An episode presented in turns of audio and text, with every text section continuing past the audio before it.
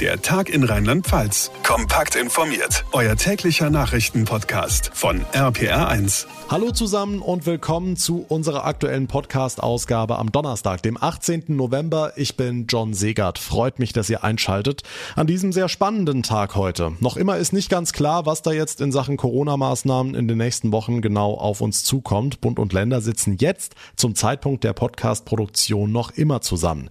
Und wir wollten nicht den ganzen Abend abwarten, bis wir euch dann irgendwann mit den aktuellsten Infos versorgen können. Darum kriegt ihr heute alles, was bislang schon durchgesickert ist von der Ministerpräsidentenkonferenz in einer Kurzfolge. Und morgen gibt's dann eine prall gefüllte Ausgabe mit allen Einzelheiten und Details zu den neuen Beschlüssen, was wie, wo, wann, für wen genau gilt. Jetzt aber erstmal alles, was heute passiert ist und was wir bislang wissen.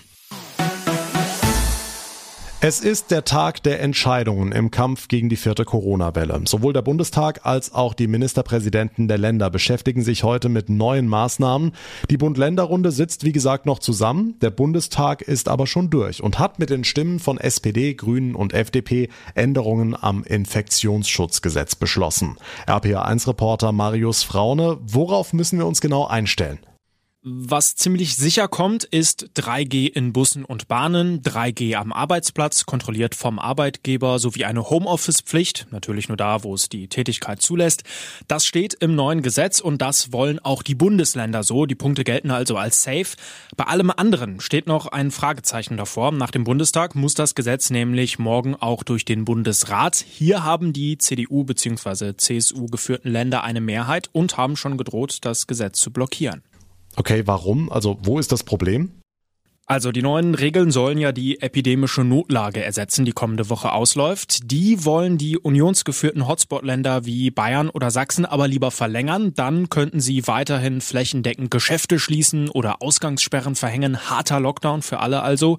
Laut dem neuen Infektionsschutzgesetz der Ampel ist das nicht mehr möglich. Dafür aber regionale Teil-Lockdowns, sprich die Länder können Kontaktbeschränkungen anordnen, sie können Veranstaltungen absagen. Alles übrigens Sachen, die besonders von Corona betroffen betroffene Länder wie Bayern auch schon längst hätten tun können, aber nicht machen und stattdessen die Ampelpläne als nicht weitreichend genug kritisieren. Also gerade der CSU scheint es da auch wieder viel um Parteipolitik zu gehen.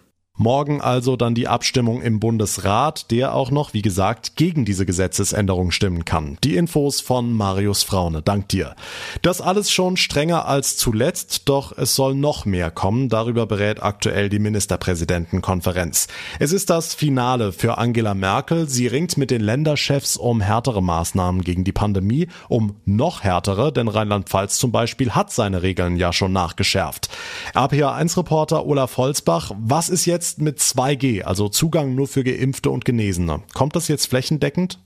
Tja, noch sitzen sie, aber was man so hört, wird es wohl in die Richtung gehen und die neue Messlatte wird die Krankenhausbelegung sein. Bei mehr als drei Covid-Neuaufnahmen pro 100.000 Einwohner werden Ungeimpfte vom öffentlichen Leben ausgeschlossen, also 2G. Rheinland-Pfalz steht schon heute bei 3,6. Persönlich bin ich nach wie vor der Auffassung, dass es einen klassischen Lockdown, wie wir ihn kennen, nicht mehr geben muss.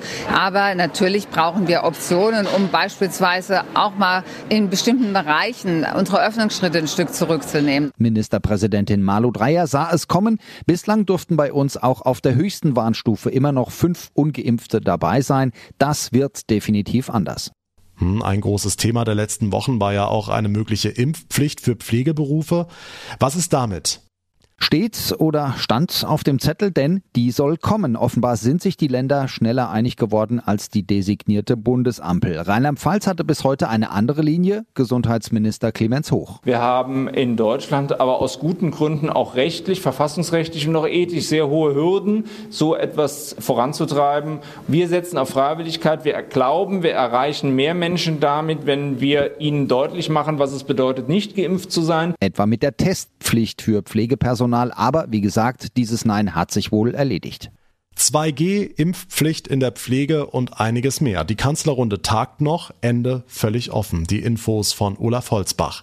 Soweit der Zwischenstand zu den aktuellen Corona-Entwicklungen von mir. Morgen gibt's dann, wie gesagt, hier im Podcast alle Beschlüsse detailliert für alle Bereiche, wann was genau wo für wen gilt, sowie Reaktionen und Einschätzungen. Für heute verabschiede ich mich von euch. Die aktuellsten Infos gibt's jederzeit bei uns im Radioprogramm von RPA1 sowie auch auf unserer Instagram-Seite der Tag in Rheinland-Pfalz.